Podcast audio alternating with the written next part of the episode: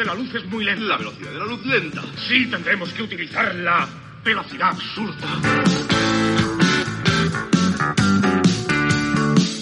Preparen la nave para velocidad absurda.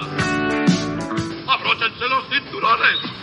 Cierren todas las entradas y salidas. Suspendan todas las huelgas. Procuren asegurar a todos los animales del zoológico. Escuchen esto. Velocidad absurda. Velocidad absurda. ¡Ya!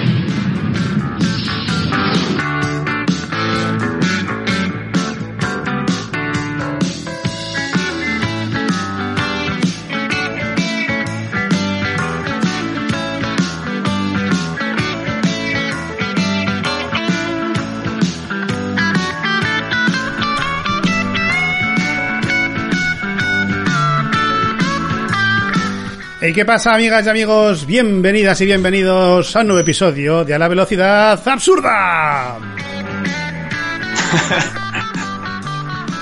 Ese programa que se mete tanto en el personaje que te acaba volviendo loco. Ese programa que siempre está en la luna.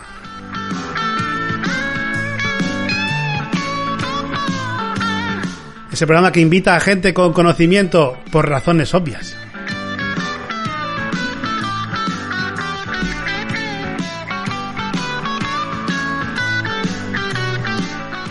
Episodio número 15 de la cuarta temporada. Igor Yaguno, muy buenas. Muy buenas tardes, noches o días, cuando os dé la gana de vernos. Qué gustazo estar otro día aquí con vosotros. O escucharnos, ¿no? O escucharnos también, sí, sí. Es que somos, al ser tanto, tan multimedia, tan multimedia, se le va la pinza, tío. ya, ya, la pinza. Es lo que tiene. Igor Regidor, muy buenas.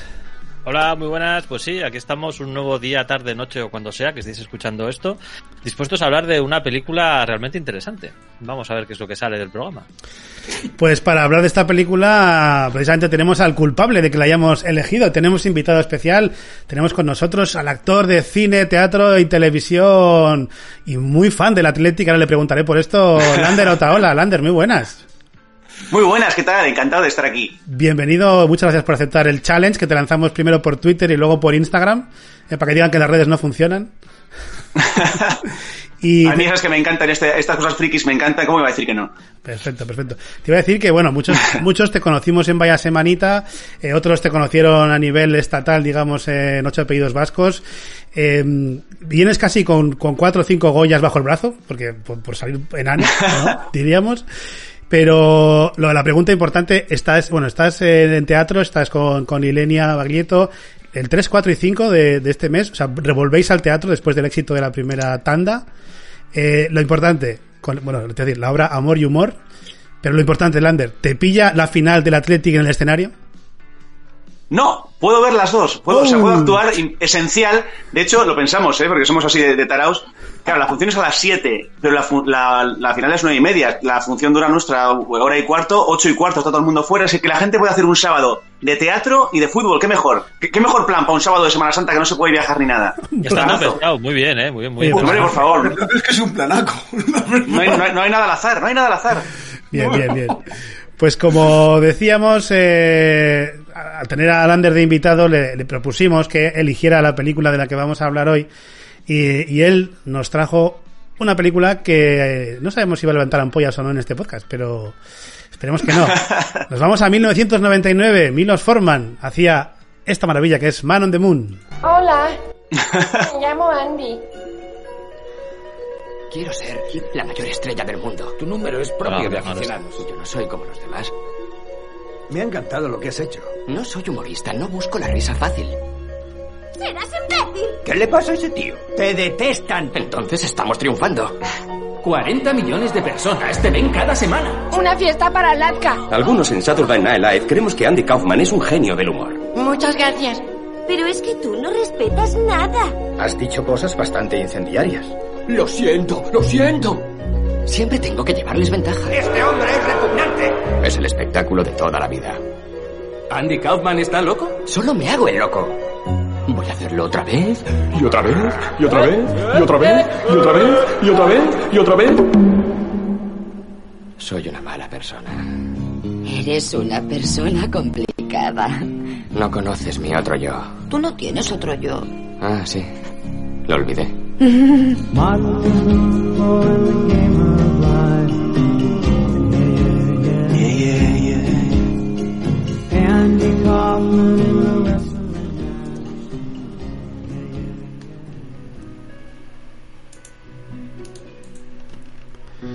Pensaba, voy a quitando el, el tráiler porque nos salta el copyright con la canción de Rem y se va toda la mierda. Bueno, Hay que, pagar derechos, ¿eh? Hay que, tenéis que pagar, ¿eh? Mira, está complicada la cosa últimamente. es, es, un interesante debate porque los que hacemos estas cosas estaríamos dispuestos a pagar por, por que tengamos una tarifa plana o algo para que la SGAE no nos dé por saco. Pero no nos tienen, no nos dan la opción, no nos dan la opción. Eh, iba a decir que, quiero saludar también a todos los espectadores que están ya en directo a través de Twitch. Muchas gracias una semana más por sumaros a esta locura de podcast que es a absurda y también, por supuesto, a los valientes, a los titanes que os habéis atrevido a darle al play al podcast. Sois maravillosos y os queremos mucho, sabemos que cada vez sois más y eso nos encanta. Y ahora sí, vamos ya con la película. Entonces la pregunta es obligada. Eh, bueno, la... primero, perdón, perdón, sí. primero, pues nada, un, un, saludo a Gonzalo, que ¿Ah, sí? motivos ah, de salud le, le han hecho que no pueda estar en este programa en el último momento. Entonces, pues, bueno, está, por, está en el chat dándonos apoyo, pero vamos, no, no ha podido estar. Sí, le mandamos un cordial y cariñoso abrazo a nuestro amigo y compañero Gonzalo. Pues ahora sí, eh, Lander, la pregunta es obligada. ¿Por qué elegiste esta película? Uf, eh, fíjate, escucho el tráiler y, me emociona todavía. Fíjate, es, eh, cuando me dijiste no sabía qué película elegir porque yo soy, bueno, soy un gran cinéfilo. Pero esta peli, creo que si tengo que elegir una peli que haya marcado mi vida por, por muchos motivos, creo que sería, que sería Man on the Moon. Aparte de un gran año cinematográfico, que es el año 99, que fue un año de grandísimas películas, año de Matrix, eh, creo que American Beauty, alguna más de estas, o sea, es un año de muy buenas pelis. No sé si El Club de la Lucha, creo que también. Sí, sí, sí. Era un año de, un año de peliculones. Man on the Moon, uf, pues que, pues por, por Andy Kaufman, por Jim Carrey, por Milos Forman, no sé, muchos motivos por los que elegir esta peli, pero vamos, si queréis vamos eh, parte por parte porque tengo, puedo, tengo muchas cosas que decir de esta peli. y, porque son dos, y porque son dos pelis en una. Porque, aprovechando para hablar de Man on the Moon, quería hablar también del documental Jim and Andy, que está en Netflix, sí. que es imprescindible para mí. No sé qué opinaréis el resto. Pues de hecho, ahora, ahora, lo contaré yo también. Yo me hice doble sesión ayer. Hombre, es que merece la pena. Sí, sí. Bueno, pues vamos con la primera ronda inicial de valoraciones. Eh, Yagu, ¿qué te parece a ti Man on the Moon? ¿Cómo descubres esta película y, y cuál es tu historia con pues, ella? Yo la descubrí cuando salió en el 99 y también tuve una, una historia de amor con esta peli. Yo no conocía para nada, el, eh, fue el descubrimiento, yo no conocía a Andy Kaufman. Eh, fue un descubrimiento de, de, del sentido del humor que le digo, ah, bueno, no estoy tan, tan, tan zumbado, porque a este tío se le ocurrieron cosas peores y mucho antes que a mí. y vi la película y la verdad es que me encantó. Me encanta Jim Carrey cuando se sale de los papeles habituales, eh, tanto la, la, que hicimos aquí de ay, el, eh, Olvídate de mí. De mí. Como, como en esta película, como en, eh, en la gran cúpula donde observan la vida del gran hermano. Eh, me encanta cuando se sale de esos papeles y esta película me encantó. La he vuelto a ver eh, para, para este programa y me ha vuelto a gustar. No llevo bien la parte dramática. Los últimos 25 minutos de la película no la llevo nada bien. es muy dura, ¿eh? La parte es final muy... se, me, se, me, se me cae el alma con esa parte sí. final. Sí, sí, y eso sí, que sí. tiene y eso que tiene una imagen preciosa que es la del funeral, cuando le están todos cantando In the Friendly War, que les hace un vídeo, que eso es, eso es, o sea, yo si un día muero quiero que me hagan eso. Todos tus amigos les entraba la risa y esto debió ser muy real, ¿no? Pareció, es como cuando se murió el de Monty Python, que fueron Sí. todos a cuando se murió el, ay, que no me acuerdo, era Graham Chapman era, no, Graham Chapman, ¿no? No, eh, no era uno de los Terrys. No, no, no, no, el primero, eh, no, no, eh, ay, el primero que murió, el que hacía de Brian, la vida de Brian, que no me acuerdo ahora el nombre. Sí, sí, sí, por ese- Dios. Es ese, sí. Bueno, bueno, Lo has dicho cuando bien. murió, su, su, su funeral fue maravilloso. Era divertidísimo, que empezaban todos sus compañeros insultándole, no sé qué, como diciendo no. Es como la broma final. Y creo que es esta gente que su profesión y su vida es, es lo mismo, ¿no? Andy Kaufman fue un, un referente en el humor, cuando nadie se atrevía, ahora que estamos tanto, hablando tanto de la corrección política, los límites del humor, creo que él se atrevió e hizo cosas que hoy en día estaría en la cárcel. y que luego claro. encima Jim Carrey le interprete cuando también es un tío muy, muy extremo, aparte de un tío con un talento innato y espectacular. No sé, creo que, creo que también quería reivindicar la figura de Andy Kaufman como, como cómico, como, re- como alguien que, que, se, que, que inventó un estilo de humor y se arriesgó muchísimo, pero muchísimo. Y eso siempre se va a valorar. Regi, ¿cuál es tu, tu historia con la peli y tu valoración inicial? Yo tengo un problema, o tenía un problema. Eh, odio a Jim Carrey. Pero esto ya lo habíamos ¿Por qué os pasa a tantos eso? Lo habíamos ¿Por qué superado os pasa tantos eso? O más bien odiaba a Jim Carrey, ¿no? Entonces, como odiaba a Jim Carrey, eh, yo no veía ninguna de sus películas. Las dejé de ver hasta que hasta que vi el show de Truman. Pero no vi el show de Truman en su año, porque como odiaba a Jim Carrey, evidentemente no fui a verla al, al cine. Entonces, después de, de reconciliarme con, con Jim Carrey y descubrir que era algo más que el tipo ese que hacía mocas estúpidas y, y no podía mentir y chorradas por el estilo, eh, me vi unas cuantas de sus películas serias, Olvídate de mí, El show de Truman y estas cosas, pero esta no la había visto, no había visto Man on the Moon. Y cuando la vi el otro día para el, para el programa dije, ¡buah! Pues está mejor que cualquiera de las otras. O sea, entonces, mi primera, mi primera experiencia con la película ha sido la semana pasada, que no la, no la había visto, y, y me ha volado, me ha volado la cabeza porque me ha parecido maravillosa. Me ha parecido increíble. Y luego investigando un poquito sobre Andy Kaufman y estas cosas, dices, "Buah, es que o sea, es, es- son vidas paralelas, la de Jim Carrey y la de Andy Kaufman. O sea, es que ¿qui- ¿quién más podía hacer de, de Andy Kaufman? Pues, pues Jim Carrey. Perfecto. Entonces, vamos, me parece que la película es maravillosa, que, que hay que verla. Yo creo que, que es una película que hay que ver, que se la recomendaría prácticamente a, cualquiera que, que haya visto una película de lo que sea en cualquier momento, pues esta película se puede ver y, probablemente la vaya a disfrutar. Y, y que vamos, por si todavía faltaba alguien que como yo seguía odiando a, a, Jim Carrey, pues que se vea esta película y que ya se destierre cualquier tipo de, de prejuicio que pueda tener con Jim Carrey, porque aquí demuestra que es un actor como la copa de un pino, no, lo, siguiente. ¿no? Pues mira, mi historia con la peli yo sí que la vi también en su año y a mí esta película sí me encanta. Sabes que yo siempre voy mucho a, a la emoción, todo lo que sea que te toque un poquito la patata. Y esta película es una montaña rusa de emociones, es un carrusel, pasas por todas las emociones, te pasa, pasas Que desde... juegan, juegan contigo, juegan contigo como quieren. O sea, si Sí. quieren que ahora, ahora te ríes, te ríes. Si quieren que Pues eches la lágrima, echas la lágrima. Si o sea, es impresionante. Te pasa de- de- del humor a la, a la nostalgia, luego la tristeza, luego tienes la esperanza, tienes eh, la reconciliación con la vida, tienes el casi, ca- bueno, la- celebrar la Navidad con Mr. Scrooge. O sea, to- todo es, es, es, es maravilloso. O sea, es, y a mí que, me- que una película me produzca tantas emociones, me encanta. Y luego, efectivamente, las interpretaciones de esta película, sobre todo Jim Carrey, increíble, pero Danny DeVito también me encanta en este, en este está papel. increíble Dani DeVito. Y Courtney Love. Y Courtney Love también. Incluso está, Courtney Love. está brillante. Que es una actriz que cuando quiere ella actúa de vez en cuando. Y siempre, y luego es genial, es genial. Parece- Otra, otra con otra vida interesante. Sí, que pero- hacer un capítulo aparte de ella. Love da, da- da- da la sensación de que hay películas a las que va porque necesitaba pagar la hipoteca de ese mes, por estilo, y, y luego de repente la ves en otra que le apetecía mogollón hacerla y dices, pero si es una actriz distinta. esto, esto es increíble. A mí, Ah, sí. yo, de- yo de repente, yo de repente he dicho, eh, esta actriz esta, no, puede ser, no, no puede ser. Hacía un montón que no veía la peli y digo, no, no, no es Courtney, no es Courtney Love, no, no, sí, sí, sí que es, sí, sí que es. sí es, sí es. A, a mí la Y Jim. Carrey que está. Y, perdón, perdón, sí. No, no, dile, dile, dile. No, Jim Carrey que está magnífico, que ganó el Globo de Oro a mejor actor de comedia por esta película, Jim Carrey. Que Jim Carrey es como el eterno no nominado al Oscar, ¿no? Que otros actores han estado nominados y tal, pero gente como Jim Carrey o Ivan McGregor, Donald Sutherland, que son grandísimos actores, nunca han estado nominados. Donald Sutherland no tiene honorífico, creo, pero nunca le han, nunca le han nominado al Oscar, ¿no? Y estas cosas sorprendentes, Jim Carrey, creo que tiene cuatro Globos de Oro y siete nominaciones o ocho, y que nunca le hayan nominado, ¿no? Estas cosas A ver, curiosas de, es- de Hollywood.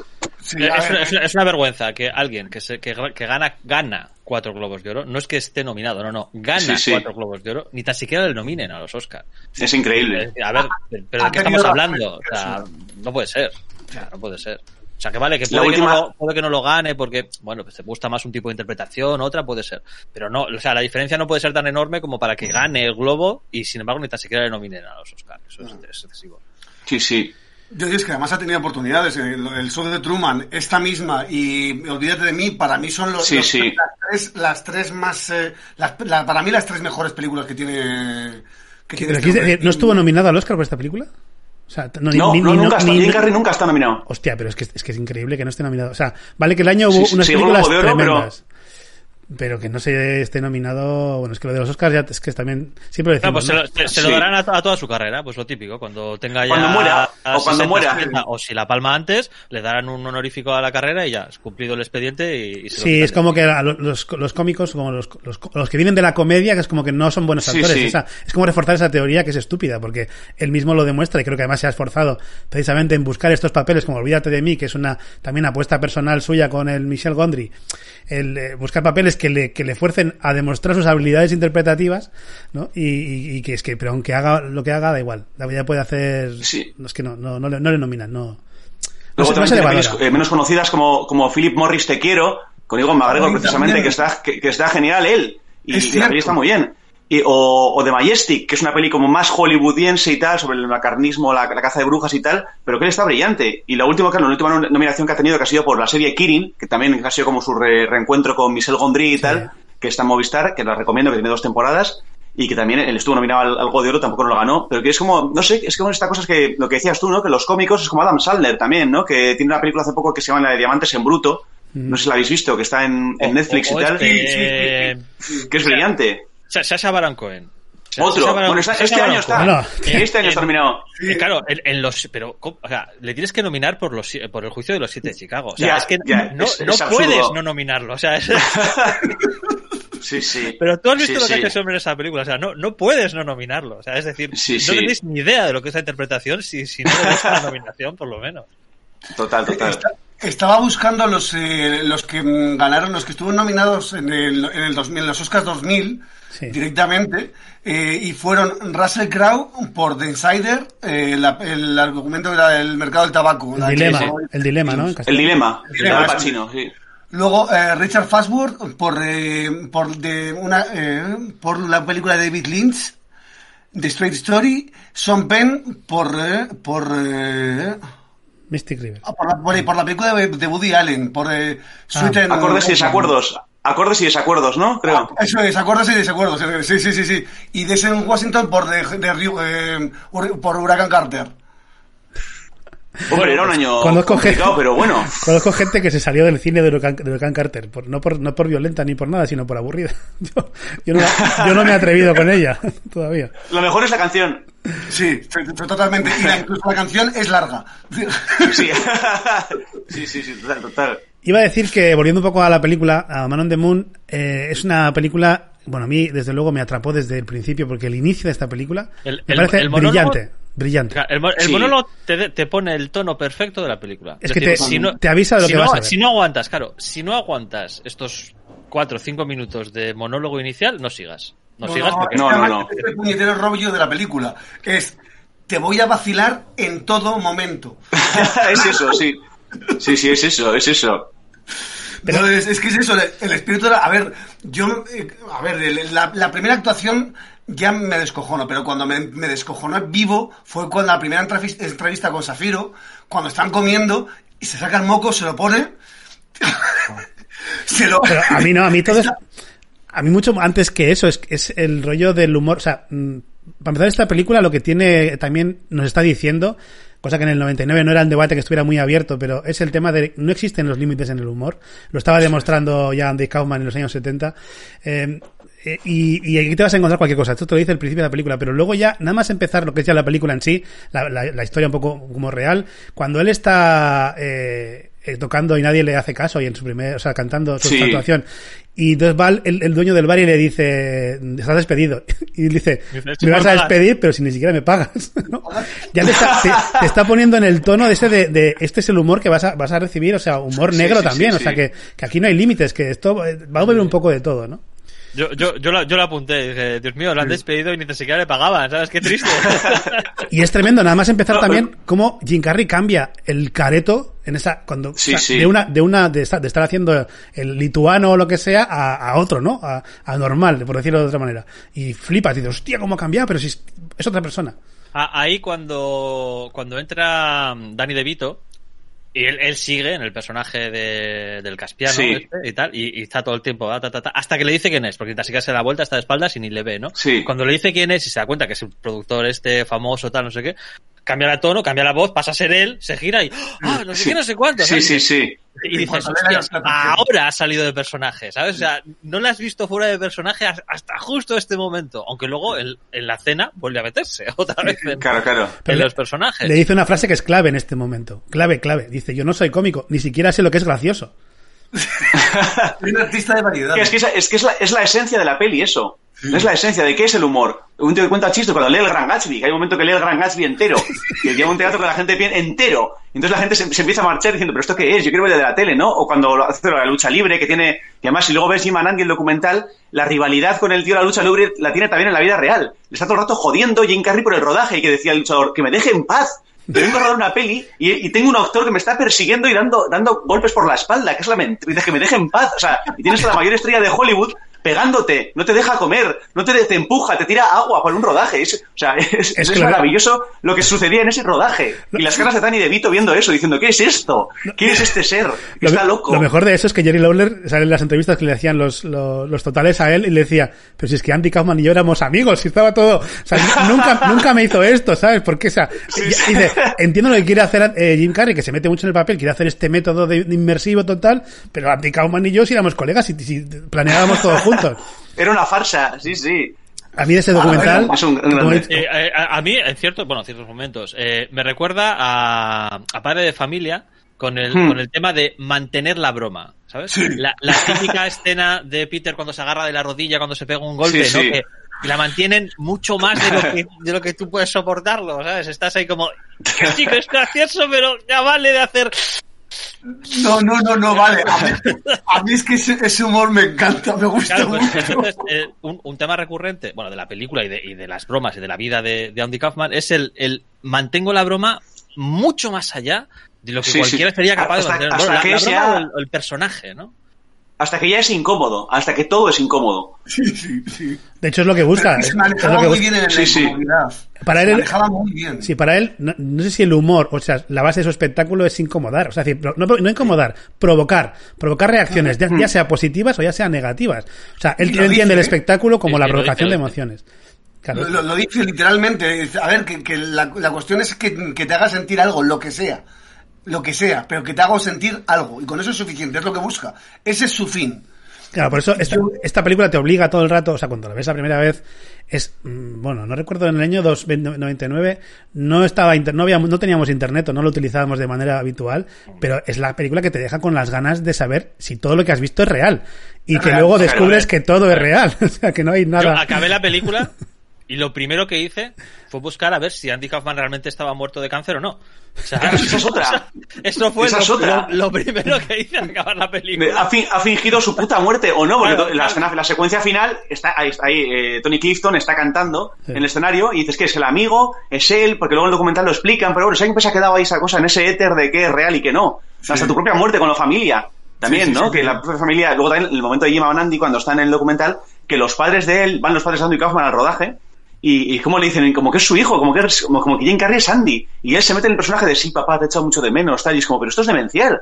¿En qué se convierte ese rodaje? O sea, es, es una cosa como espeluznante. Es que- ¿A qué estáis jugando? Es que el documental tiene una historia aparte. Ese documental eh, dice Sí, muchas sí, cosas, sí, ya no solo de Jim Carrey como, como grillado, ya iba a decir como, como actor, no como actor, Bueno, como, el- como el- grillado el de la vida. Ya lo, lo- lo contamos como la recomendación de Lander, ¿no? O sea, el Sí, sí. es la, la recomendación de Lander. ¿eh? Sí, yo decía, yo ayer, yo ayer, yo ya había visto el documental también, pero ayer cuando acabé eh, la película dije, hostia, tengo que verlo, ver, ver el documental otra vez porque tengo, quiero volver a ver qué pasaba allí en el rodaje. Y a mí lo Sí, que me sí. alucina es la, o sea, los huevos de, de Carrie no para meterse en el papel y querer hacer este personaje todo el rato, sino para a un director como Milos Forman, que es un puto, un puto artesano del cine, ¿sabes? Que, que el tío Sí, le sí. rechistando y le obliga, o sea, y tenía que llamarlo Andy o Tony, si no, no hacía puto caso. Y, que, y de Hay un hecho, momento más que le dice, le llama por teléfono Milos Forman, que lo, lo cuenta él, que dice, por favor, quiero hablar con Jim. Por dile que se ponga Jim. O sea, que no, llevo todo el rodaje sin verle. ¿Quién es? No sé qué. Y luego también hay un momento que el personaje tiene cáncer, que los de producción, los auxiliares de producción, le tienen que sacar del coche porque Jim Carrey pedía ir en silla de ruedas, rapado, como si él mismo tuviese cáncer. O sea, es toda una locura. Es maravilloso. Y el pobre Milos Forman, que tuvo que aguantar eso, Juan Milos Forman es un tío que había hecho Amadeus, que había hecho alguien bueno sobre el libro del cuco, o sea, una, una institución en Hollywood. Sí, sí, y de sí. repente te pasa esto en el, ya en el- cuando, cuando tienes 70 años casi, además. O sea, como, ¿qué, qué es esto? ¿Por qué no me merezco esto? Tú como actor, como, tú como, Vengo- como actor Lander, eh, esto de, de, de chistarle al director, ¿cómo lo, ¿cómo lo ves? ¿Cómo lo vives en un rodaje? Nadie le dice al director, Claro, o casi nadie, ¿no? Digo yo. No, no, yo no lo he visto en mi vida. Bueno, también eso es Hollywood y eres la estrella mejor pagada de Hollywood. Yo hago eso el primer día en un rodaje aquí en Madrid y dicen, al día siguiente, llamada a mi representante, estás fuera. Seas quien seas. O sea, no, o sea, no, hay, no hay duda. O sea, al instante más. ¿Quién es? Lander, fuera. Al instante. O sea, no había ningún tipo de duda que... Pero claro, Hollywood es otra cosa y es la épica de Hollywood, imagino también, ¿no? Estos rodajes locos que hay, que se cuentan con eh, Apocalipsis Now, ¿no? Cuando está Dennis Hopper hablando con, con, con, con, con Coppola y tal y cual, y la conversación que le dice que está completamente drogado Dennis Hopper, claro, hoy en día na- nadie está drogado en un rodaje, que yo no, yo no lo he visto nunca, por lo menos. Y está completamente drogado, que está con las gafas, que dice, mira, ¿has visto cada muesca de la gafa? Creo que es una víctima de mi personaje, no sé qué. Y sale Coppola diciendo, por favor, apréndete el texto, por favor. Solo te pido que aprendas el texto, por favor. Como diciendo, déjame esta mierda, di tus putas frases ya y déjanos en paz. Pero Coppola. Coppola no vale que diga eso, porque Coppola a, a Martin Sheen le obligó a ir un poco ruku ruku, ¿sabes? Sí, para, ¿no? para hacer la escena de la, de la habitación del hotel. O sea, es decir, porque Y luego, le- luego le dio un infarto. Claro, Ma- Martin Sheen ya, vi- ya vino un poco puesto. Y, y entonces le dijo, Coppola, Coppola dijo, esto puede funcionar, dale un poquito más a la botella. Y lo- le obligó a, a estar un buen rato dándole. Sí, el, sí. El que más ganó ahí fue el dealer. Sí, sí, no, no, sin duda. Sin duda. O sea, estos rodajes como la, co- como la isla del Doctor Mogó, que hay un documental maravilloso que se llama Lost Soul, que es increíble. Que dices, pero que, que el director acabó de figurante de su propia película. ¿cómo, se ha, ¿Cómo se ha podido torcer todo tanto? O sea, ¿qué ha pasado ahí? Todo lo que puede salir mal, sale mal. Y muchas Sale veces- mal, sí, sí, sí, sí. Pero bueno, pero esta, en, peor de lo que te imaginas. en- en esta película hemos dicho que bueno que, que no hablan de ello, pero que un poco el tema son los límites del humor, pero también son los límites de la interpretación, ¿no? Porque al final el propio Kaufman lo decía, él no es humorista, entonces más que más que explorar los límites del humor, lo que lo que exploraba es hasta dónde puede llegar un actor al meterse en un papel, ¿no? O sea, Hasta el eh, final. claro, cuando la cámara dice corten, se acaba el, el personaje, no, para, para Kaufman no, ni de coña. Vamos, lo seguía manteniendo pues durante días, semanas o incluso hasta mantener la duda de si realmente estaba muerto o no estaba muerto. Bueno, que es- o, era, o era toda una, una increíble jugada suya. Claro que su familia no se crea el cáncer, por ejemplo, la hermana diga, venga, ya lloré con lo de no sé qué, lo que era anterior, eh, y ahora, ahora no voy a llorar por esto porque no me, no me lo creo. La propia familia no se creía que estuviera, Sí, sí. estuviera con cáncer, ¿no? Y, y tú como espectador estás igual. O sea, Sí. tú como espectador tampoco te lo crees. O sea, Yo es- me, lo, yo me lo creí cuando fui a la India y vio que el, que el, El cirujano, cirujano. el cirujano este, el falso cirujano, El cirujano realmente era, falso. Ese momento, ese momento, perdón, ese momento también es brillante. O sea, no sé si eso es, Sí. es de la vida real o no, pero el hecho de que Andy Kaufman vea que todo es una patraña, es como decir, Sí, sí. eh, estoy comiendo mi propia mismo le entra, medicina. le, entra la, le, entra la, le entra la risa, ¿no? Es como Sí. la broma final. Claro. Sí, sí. Estoy en mi propia broma. Estoy, Eso es, esto es la, mi devuelto- la vida me ha devuelto la broma. ¿No? O sea, Sí, eso yo, me, he es, re- yo me he eso reído de, de todo el mundo durante, mu- durante mucho tiempo, manteniendo personajes y de todo, y al final, mira, me la han devuelto a mí. ¿no? He venido aquí a Sí, la sí, última sí. esperanza y. Que por cierto, esa Es que está transición, tan, está tan- es- perdona, esa, esa- Dale, esa- perdón. esa transición, ese fundido de él riéndose en la camilla a él al muerto, funeral. Al funeral. Buah, es, es eso, la piel de gallina, ¿eh? O sea, tremendo. Sí, sí, sí, sí. Sí, sí, sí. Pero yo creo que más está, está muy bien cogida la esencia de, de lo, de lo que era Andy en la película. Pocas veces creo que un biopic ha captado tan bien que te transmitía a ti como espectador eh, lo, que, lo que Andy transmitía en sus, en con sus actuaciones. Creo que está, por eso me gusta tanto, que está tan logrado. Yo creo que Andy Kaufman, si hubiese visto esta peli, hubiera estado orgullosísimo. Estoy convencido. A ver, yo lo primero que hice cuando vi la película fue buscar como sea la actuación en Saturday Night Live la, prim- la primera. Y la clava. Pero es que Sí, la, sí, cla- brillante. la clava. Es espectacular. Yo con esa, a ver, con esa actuación me estaba descojonando vivo, pero, pero descojonando Yo- a carcajada viva. Yo hay una cosa que no me creo de la película, o que no me creí cuando estaba viendo la película, y es que quién es el subnormal del productor televisivo que se le ocurre llevarle a un directo. que no puedes hacer nada. O sea, ¿sabes? Va a ser el, Claro, o el sea, horror. O sea, es Andy Kaufman. O sea, ¿cómo se te ocurre llevarle a un programa en directo? Las posibilidades de que no te la líes son ninguna. O sea, ninguna. Sí, sí, es, es verdad, es sí, es. imposible que haga lo que piensas que va a hacer, ¿no? Y, y- y, Sí, claro, tío se la lía, le dice que va a hacer una cosa, que tal, que no sé qué, que, y claro, hace eso y más. Pero era evidente. O sea, es que. Sí, sí. da Bueno, igual pero lo que es que en aquella época en televisión en Estados Unidos estaba el Saturday Night Live y este, y este programa el Fridays, digamos, era- la gracia de ellos, lo que, porque triunfaban era porque eran sketches en directo. O sea, que era, era el formato de entonces, ¿no? Y eh, pues aquí no podías grabarle a Andy y luego, ¿no? Si querías una estrella invitada como Andy Kaufman, cualquier humorista, tenía que ser en directo. Es, era riesgo, sí, que no lo valoraron Pero bien. es, pues es buenísimo cómo, cómo está el, el directivo, está ahí arriba y tal, descojonándose mientras los demás lo están pasando mal porque está viendo la pelea abajo y el tío se está descojonando porque cree que se sabe la broma. Claro. Entonces el tío, el tío se ¡Ah, qué, bien, qué, ah, qué bien está saliendo esto! ¡Ah, qué bien, qué bien, qué bien! Lo que dice, no, ahora, ahora cuando hablamos de publicidad, pues eso, ¿no? Eh, ya le dice a cámara que todo tal, no sé qué. Y, y el otro cabrón, claro, pues, El tema de un happiness, os, os querrán, os querrán, sí, os, os dirán que es mentira, pero no, no, ha sido verdad. Es que de hecho yo, yo creo que, que. Jim, Jim Carrey, en, el, en lo que se ve en el documental, que él provoca todo el rato a Jerry Lawler, al luchador de, de la, de la WWF, no sé en qué estaría entonces, eh, que le está provocando, claro, él está provocándole, pero sabe que está el equipo de grabación todo el rato con él. Es decir, él está buscando eso que ocurre en la, la película Claro, en, ese, claro. mo- en ese momento, en el directo, ¿no? O sea, que, que hay una pelea, que hay- consigue que alguien se- que, que quiera pegarle de verdad. Y aquí lo consigue, o sea, en la vida Jim real lo consigue. Jim Carrey es- a su vez, o sea, estaba haciendo una- un documental paralelo. Mientras, o sea, mientras él rodaba la peli, su mente ya estaba en hacer un documental, porque él era muy listo y sabía cuando estaban las cámaras. Que decir, o sea, es una cosa tan perversa lo que hace Jim Carrey ahí, porque lo lleva a otro extremo, lo lleva a otro extremo todo. Un documental- Por eso me encanta esa, o sea, Ojo que el documental lo, rodaba, lo- las imágenes lo rodaba la, la novia de verdad de Andy Kaufman. sí, y- sí, sí. y- Es- junto es impresionante del ver amigo. esos dos niveles por parte de, de Jim Carrey, ¿no? De decir, Hmm. a la vez está interpretando para la película y está interpretando para el documental. es increíble, es increíble. o sea, porque él, él, para él, están rodando dos cosas a la vez y le da importancia a las dos.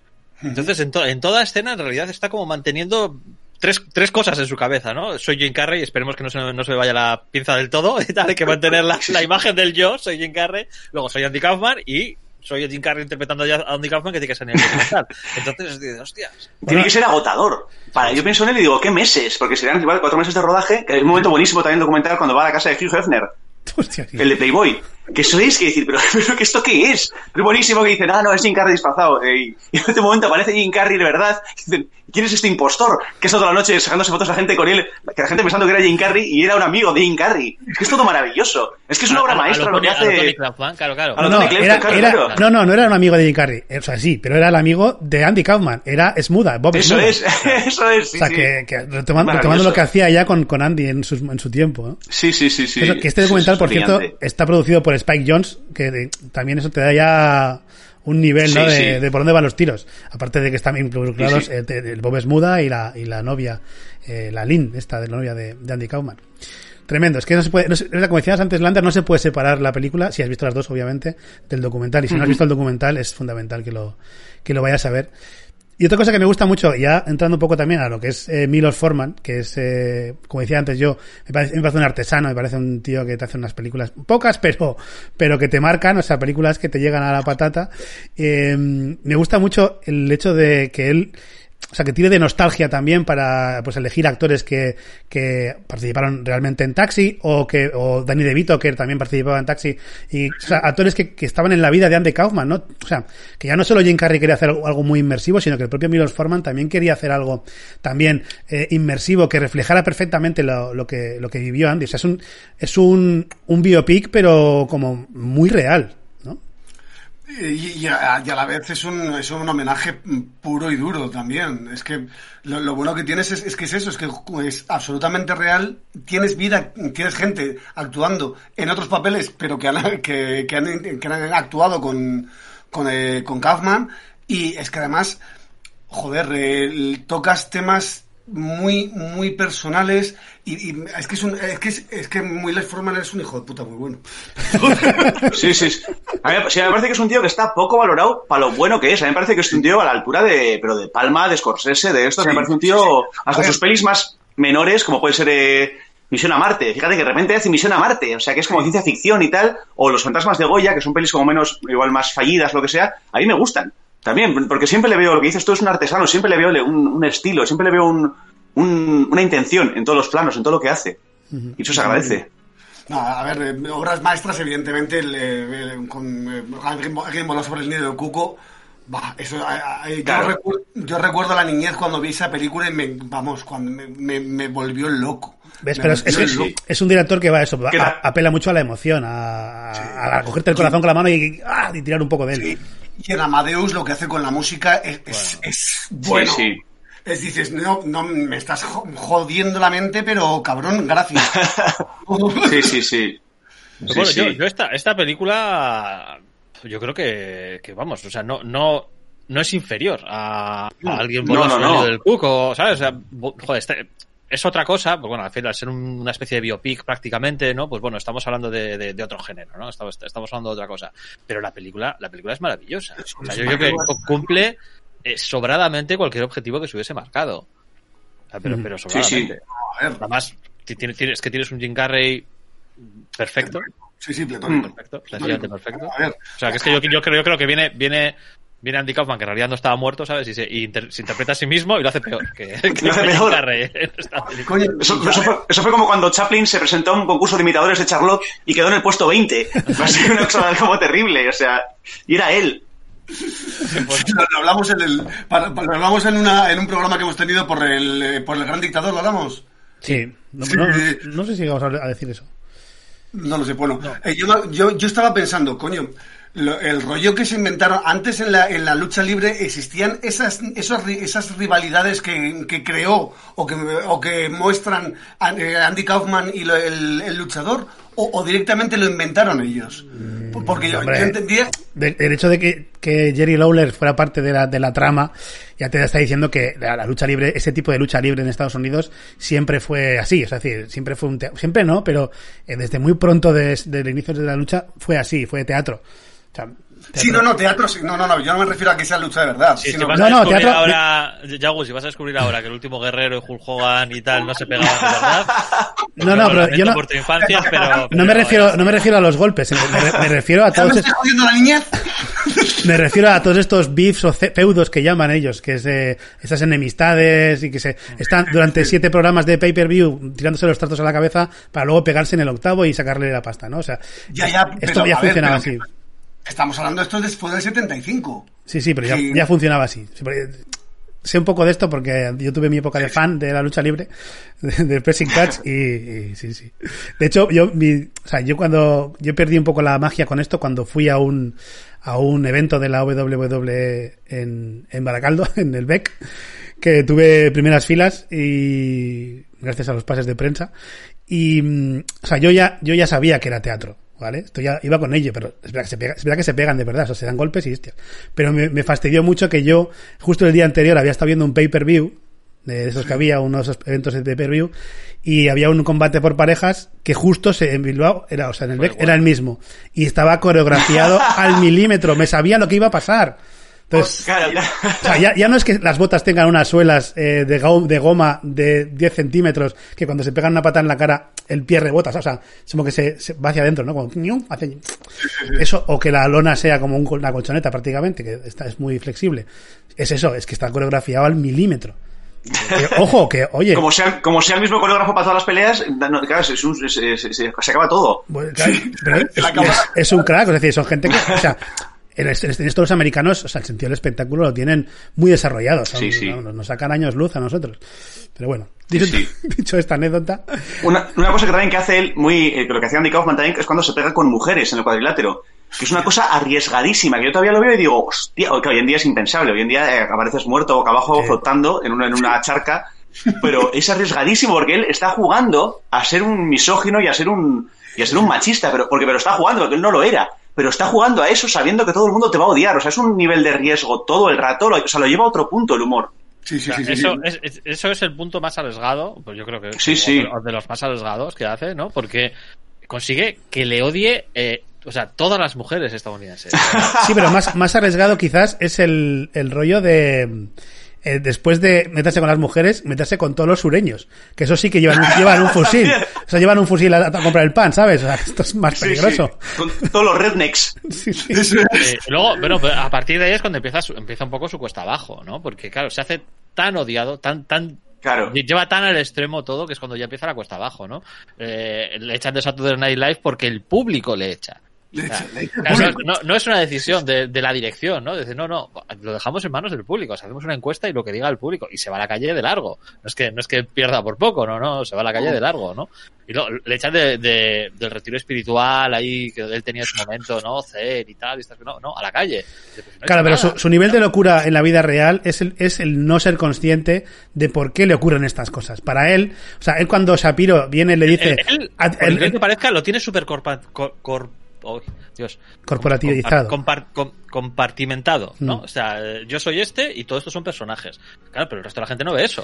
Claro, pero cuando, cuando, cuando Shapiro... Eres un, eres un cabrón misógino que, que, odia a las mujeres. Cuando Shapiro viene y dice, le dice que el programa es en el que ha dicho de las mujeres ha recibido 3.000 cartas que jamás reciben una y todas insultándole y no sé qué, él, lo, él es un éxito, es un éxito. O sea, él, lo, por eso él no entiende que teniendo éxito, luego le despidan del Saturday Night Live o, de, o, o del retiro claro, espiritual, claro. ¿no? Para él el éxito era haber provocado, da igual que para bien o para mal. Él tenía éxito, pero no entendía por qué los demás no lo veían así. Y esa es un poco su locura, no entender que lo que hacía podía ser también demasiado provocativo.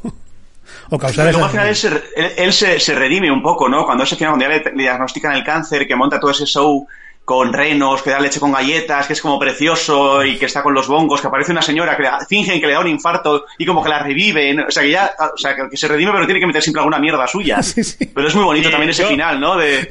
Pensé justo yo, eso, yo, tiene que meter alguna mierda suya siempre. Porque... Sí, yo, yo lo he apuntado en mis notas, eso, que en medio de la redención no puede evitar llevar una broma al extremo. O sea, ¿Sabes? Es que, Ay, pero y, era su rollo. Ya, es pero es que es, es, es, muy definitorio de él, ¿sabes? Sí, es, sí, decir, joder, fingir, la, fingir la muerta de un octogenario. De repente, para luego revivirlo. Está bien, ha vuelto y tal. Como, es como todo.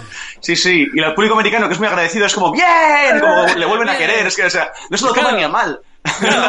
Acabas de hacernos creer que te has cargado a una mujer de tantos años. O sea, porque por, por este, por exceso de baile. Claro, claro, claro, es que encima te la has cargado. Tú no que mujer haya salido. No, no, no, no, la has obligado a ir cada vez más rápido, tal, no sé qué, y te la has cargado. ¿Sabes? Y nos has mantenido aquí unos minutos y luego era una broma. Y dices, joder, o sea, incluso, incluso en este momento de, ay, guay, y redención, no, tienes que darle caña. Pero a mí me encanta que la, la música sigue sonando y, o sea, y siguen y siguen. O sea, ya todo el mundo es consciente, los músicos también son conscientes de que hay una señora muerta, supuestamente, en el, y siguen, y siguen tocando, ¿no? Hasta que alguien les dice, pero parad la música ya.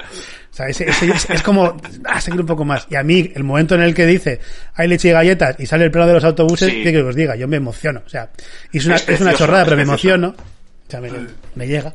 Es bonito. yo, a ver, y yo, papá, yo debo y decir. Debo decir que cuando, cuando, cuando dijo lo de leche y galletas para todo el mundo, yo esperaba que cayese leche y galletas del techo. Sí, sí. Algo horrible. Sí, yo esperaba que cayese 800 litros de leche encima de todo Cristo, ¿sabes? Y, y, pero, no, bueno, gracias a Dios. Pues se conforma con lo de matar a, a la octogenaria. Yo también me, me he apuntado dos frases que se dicen en la película que creo también son muy... Eh, están muy enrocadas con el mensaje que quiere transmitir la película que es por un lado él cuando le ofrecen el, el papel de en taxi, eh, Shapiro, y él eh, no quiere hacerlo, no quiere hacerlo, y entonces él le convence diciéndole, gánatelos ahora, y sky is the limit, o sea, y el límite es el cielo, ¿no? Eso por un lado, y luego cuando Shapiro también, después de todo lo que está liando, le pregunta a quién intentas entretener, al público o a ti mismo. Que hay, es esto que digo yo, de esa locura que tiene él. Al final yeah. tú no sabes si él realmente es lo que quiere es entretenerse a sí mismo, porque solo él le entiende su humor, ¿no? Prácticamente solo él. Y su guionista.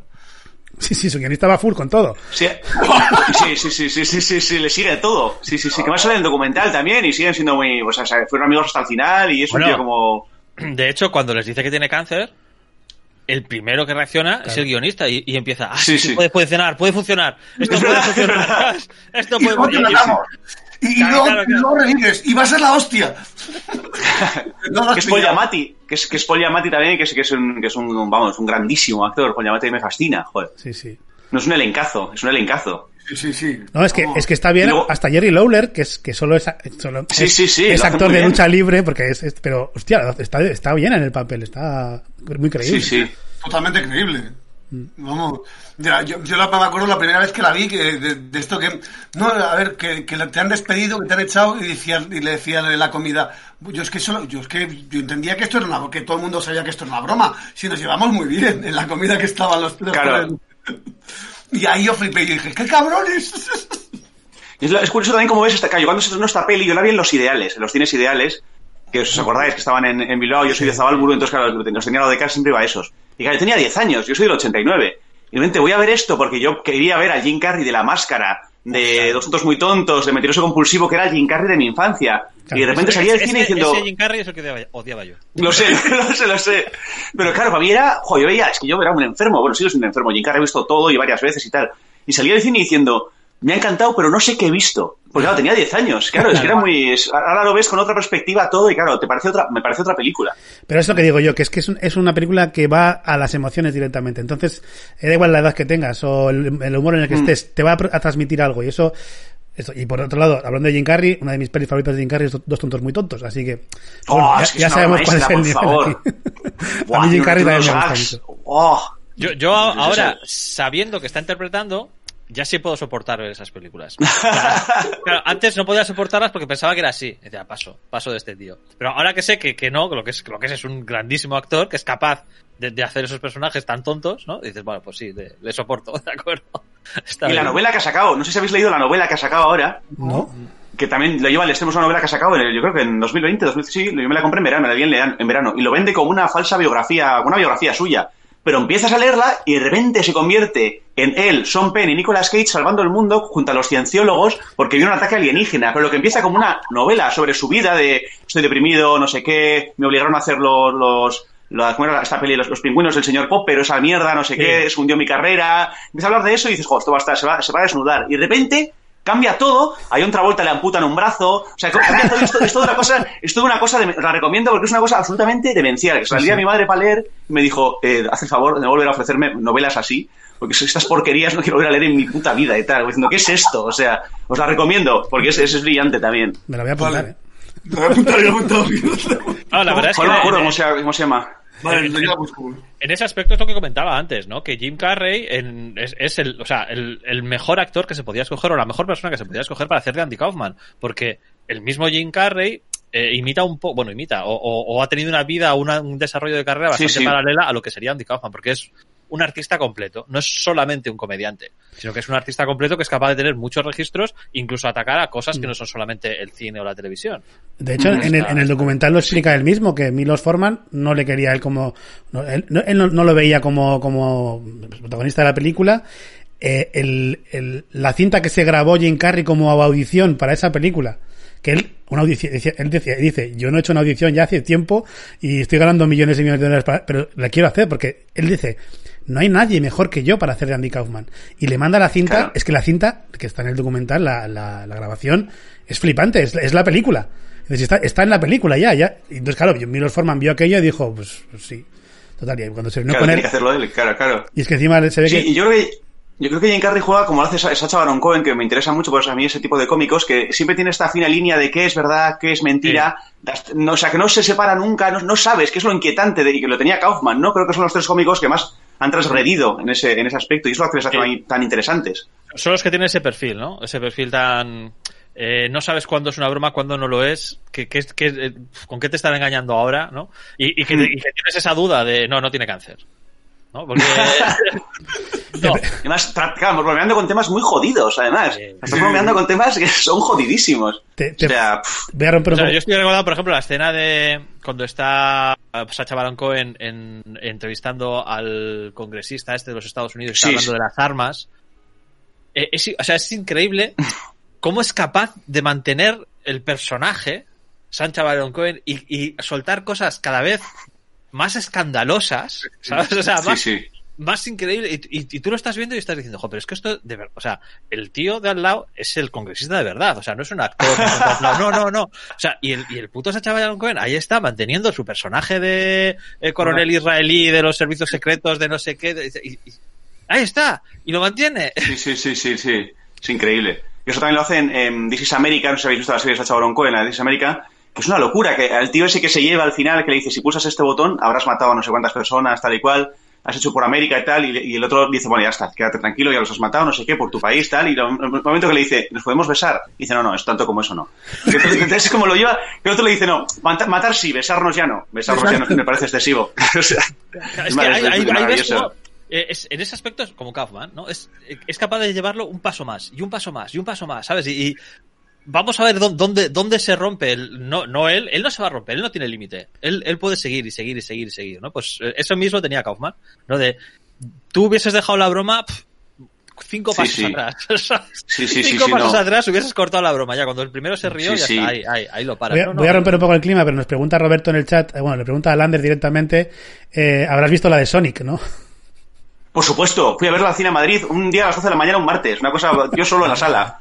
A los cines ideales, sí, sí. Y eh, fui porque estaba él, porque a mí la película de Sonic, pues ya ves, no me interesa mucho. Pero claro, que, que encima creo que van a hacer la segunda parte también con Sí, él. sí, sí. Y que oí que iban a hacer una segunda parte. ¿De qué peli también que iba a estar Jim Carrey? Lo vi hace poco. Ay, no me acuerdo. Ah, de Ace Ventura, una tercera parte de Ace Oh. Ventura.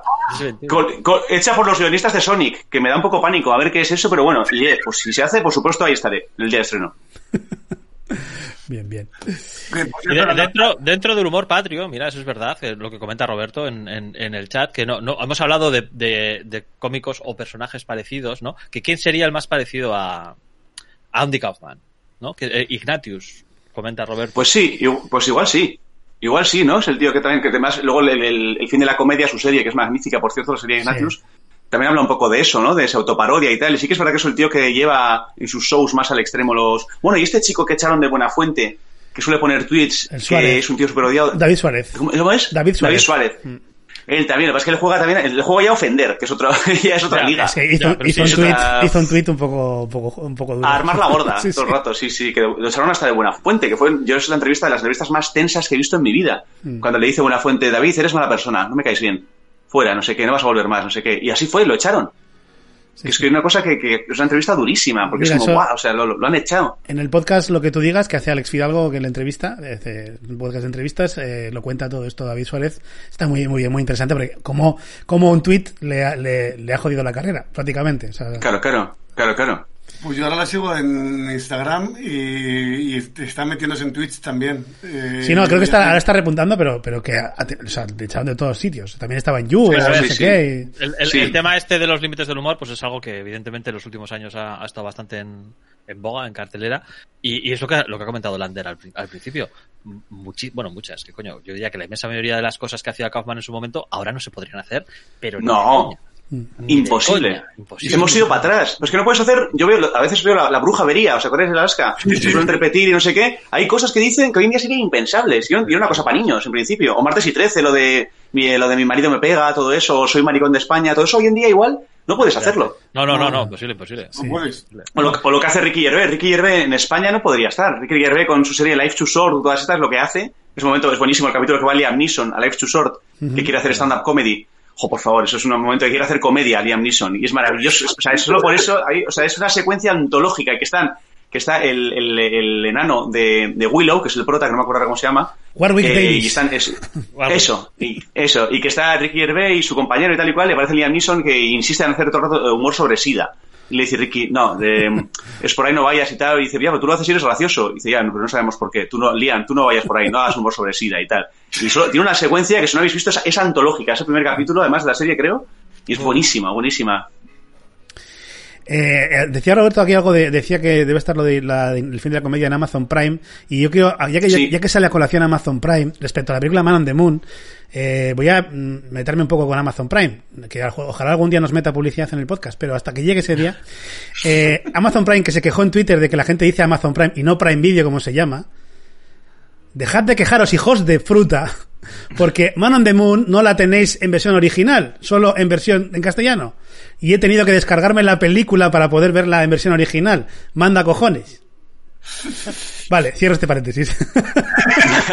ya, ya podemos seguir. Ya está. Es que es aficionado ahora a las películas en versión original y ya se ha vuelto un exquisito. No, no es un exquisito. Que yo, yo sí, joder, ya lo digo siempre, que yo defiendo el doblaje español, pero que, que me den la opción de que el que quiera ver la versión original lo vea en versión original, que no. A ver, hay, hay, hay un poco de todo. ¿no? O sea, eh, mira, el... Por cierto, el domingo fui a ver eh, Godzilla vs. Kong, que habíais dicho que ibais a venir conmigo y no habéis venido. Y... ¿Qué tal, por eh, cierto? el- Bueno, pues lo esperado. no, no, no, no es una mierda. Lo que, lo que es es lo que es. O sea, ya está. Evidentemente no esperas ver eh, una, una película de filosófica ni nada por el estilo, pero bueno, te, te da lo que ofrece y, y está bien, ¿no? Eh, y yo me gustaría saber cuál es la intrahistoria que hay detrás del doblaje de, de Millie Brown, de, de 13. De, Por Millie Bobby Brown. Mi- Millie Bobby Brown.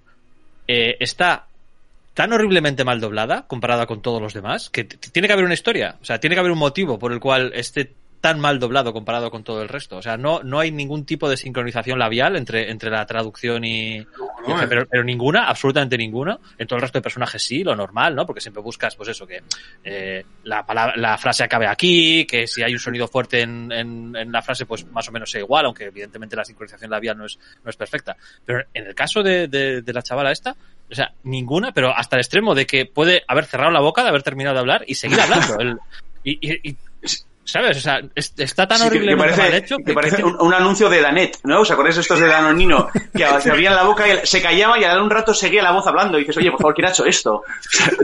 Un ventríloco, evidentemente. Un ventríloco, sí, sí, sí. Es- es- está tan mal que tiene que haber una historia, o sea, tiene que haber un motivo de, de- de- de por qué está tan mal, no sé. Lo que no sé cuál es, pero no sé si en algún momento en internet o donde sea saldrá, pero ti- tiene que haber un motivo para que esto esté tan mal. Entonces, Es que el tema del doblaje, el tema del doblaje es otro, otro capítulo aparte, ¿eh? De doblaje exacto, como de escuela de rock. Dani Martín, que es un grandísimo cantante y tal, pero es un, ra- un, ro- un doblaje rarísimo. O sea, tú ves el que hace de Jack Black y yo vi la peli en su día y digo, ¿pero qué pasa? O el de Brittany Murphy en 8 millas, que dices, ¿qué pasa? Pues que- o en Gran Torino, todos los asiáticos que parecen la misma voz. Es, es como una parodia, y dices, pero, o sea, no, estos doblajes locos que dices, ¿qué ha pasado aquí? Porque luego hay grandes esto- dobladores yo esto- también. En este podcast tuvimos una época, un un running gag en esta, en este podcast a los inicios, que hablábamos del doblaje de Dani Martín eh, en Escuadra. Yo no he visto todavía la película por culpa del doblaje. Eso que, o sea, yo ya no puedo verla ni en versión original, ya no puedo verla, ya, porque empecé a verla una vez en versión doblada y ya me, me la destrozó, destrozó.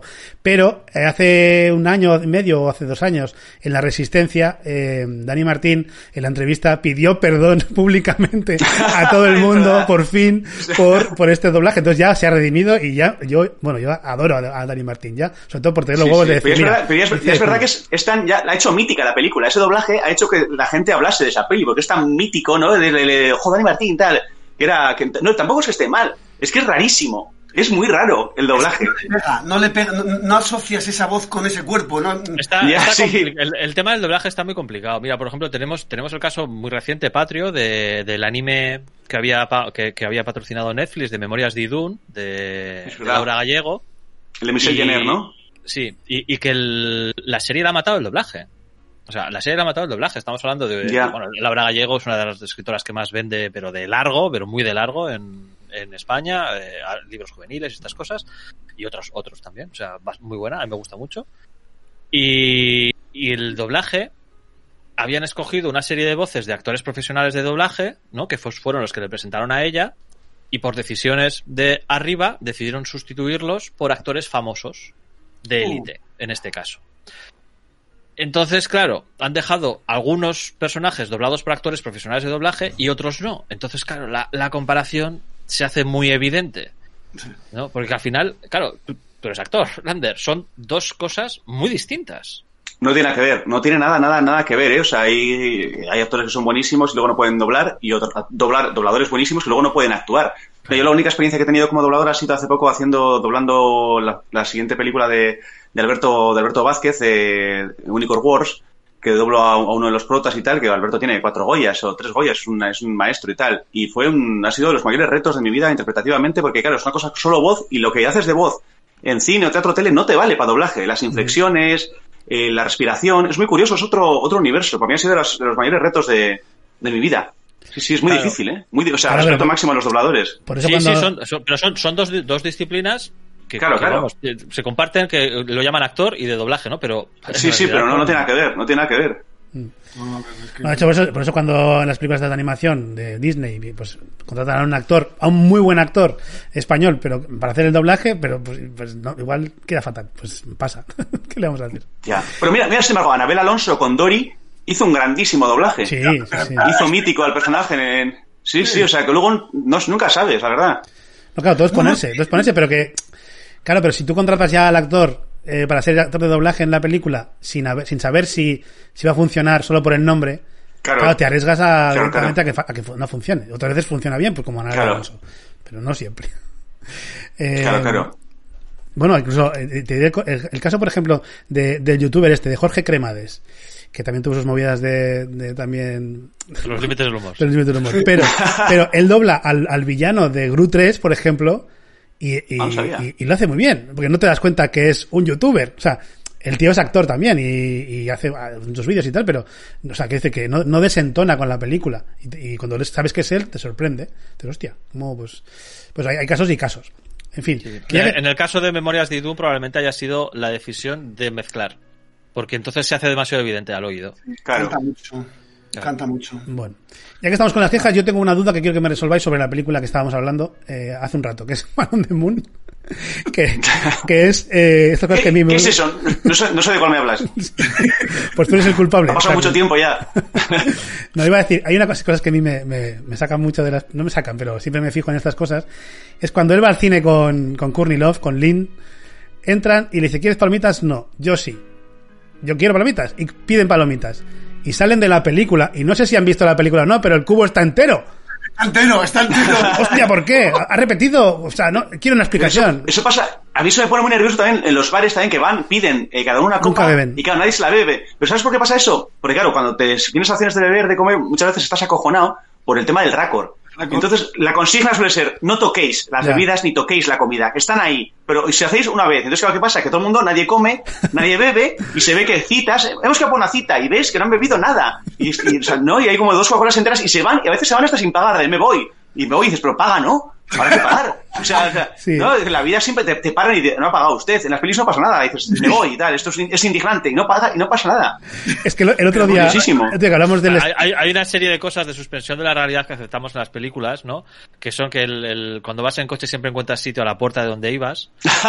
¿no? Eso, eso- eso lo, tienes, lo tienes- lo tienes que aceptar, ¿no? Porque claro, no vas a rodar 25 minutos del prota buscando Sí. sitio para Lógicamente. No, pero una llamada, oye cariño, que estoy buscando Sí, y llevo ya 20 minutos, joder.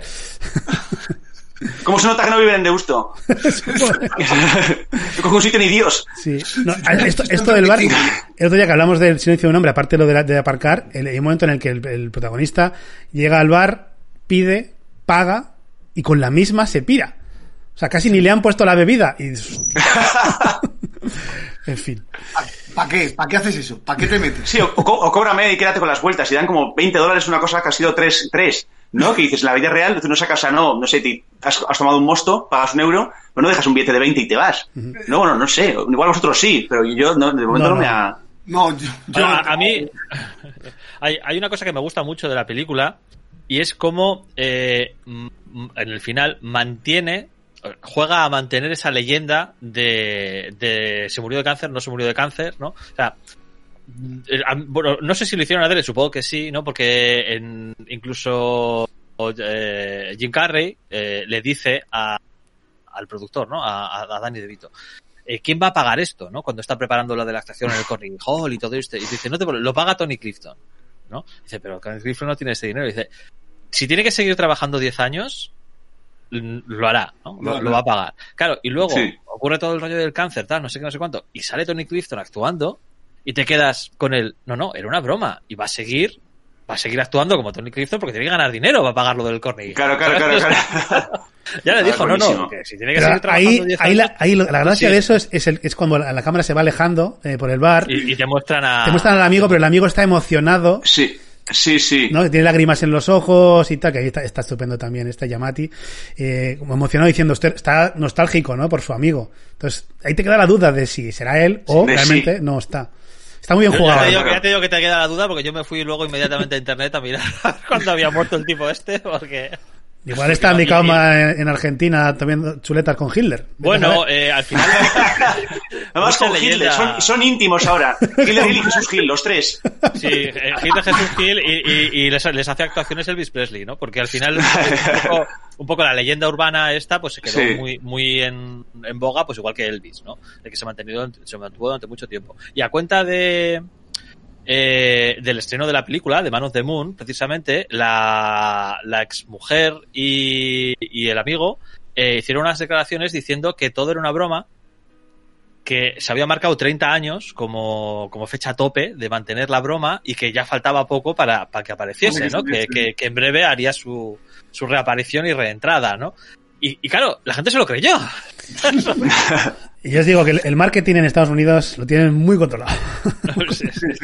Oja- ojalá fuera cierto, ¿eh? ¿No os gustaría que fuese real, que ha estado 30 años? Sería, Sería maravilloso. la mejor actuación de la historia, o sea, pero, o sea, sería increíble, o sea, que, que, que, que, a- yo que sé, a modo, a modo retrospectivo le quitan el Oscar a todos los que ha habido en estos 30 Sí, años. sí, sí. todos a él. O sea, o sea, él, sí, sí, o sea, impresionante. Ojalá, ojalá pasase eso. Un Oscar, por, un, Oscar por no, un Oscar por no actuar, como a Marisa Tomei. Uf, un golpe muy bajo ese, ¿eh? Sí, sí. Uh, oh, mami, tengo que ver. Ah, que no lo habías. No lo Bueno, igual, solo dado. inventó, igual solo inventó Jack Palance ese Oscar, ¿eh? Que nunca, nunca sabremos qué ponía en ese sobre. ¿no? Que luego hubo- había, había, había ese rumor de que Jack Palance eh, se había inventado Eso que, sí, no, sí. Que, que no había ganado y no sé, o sea... Por eso, yo por, eso, por eso traigo a colación a Marisa Tomei. Yo no he visto la, no he visto, no he visto la película por la que ganó el Oscar, la verdad. Pero, Mi primo Vini, ¿no? Mi primo Vini, que está con Joe Pesci, pues está, está guay. sí, pues, La peli ser. está muy guay, ¿eh? Pues no, no, yo tampoco lo he visto. Eh, un Pues último, bien, bien. último detalle de, de, de Milos Forman. mm, Sabes que también me gusta mucho el simbolismo y cuando Jim Carrey tiene, o sea, cuando, cuando Andy Kaufman tiene cáncer y está en la terraza, ese ocaso, ese plano del ocaso, es que Sí, me- sí. esas cosas me flipan. Es decir, como jugando, se Sí, te está sí, acabando sí. la vida, chato, y ahí está el tío postrado en la silla de ruedas en la terraza, pues viendo lo que le queda de vida pasar, ¿no? Y mientras está el sol cayendo, maravilloso. Esas son las cosas Y la canción de. Rem, las canciones de Rem de la peli también, la de Friendly War y, y la de Man on the Moon, son preciosas, son dos temazos impresionantes también. A mí la canción de Man on the. Moon me vuelve loco. O sea, está en mis favoritas en Sí, mi top sí. 10. Los últimos 20, 25 minutos de la, de la película, ya ahí tienes, pues eso, el carrusel emotivo todo Sí, pues, todo. abajo. Sí, sí, sí, lo tienes, lo tienes, lo tienes ahí continuo y como, como dice Gorka, es que te agarra el corazón y ya, ya no te Y suelta. esta, mira, esta, esta, esta versión, o sea, esto es, a ver, no, está, en la- no está en la parte, pero es la canción de Man on the Moon, la canción pero instrumentalizada para la película. Y es, es también, es que es súper emocionante la, la canción. Parece, tú oyes la canción normal y pues no sabes, si no sabes a qué se refiere, igual no te emociona, pero sabiendo a qué se refiere en el momento en que ponen esta parte instrumental, buah, es que también está muy bien, muy bien colocada la música, Sí, cosa que sí. se, se agradece. Pues no sé si queréis que hagamos una rondita de conclusiones. Ah, ¿Eh? Vale, pues eh, venga, Lander, una conclusión de, de la película tras la- el debate que hemos tenido en la tertulia.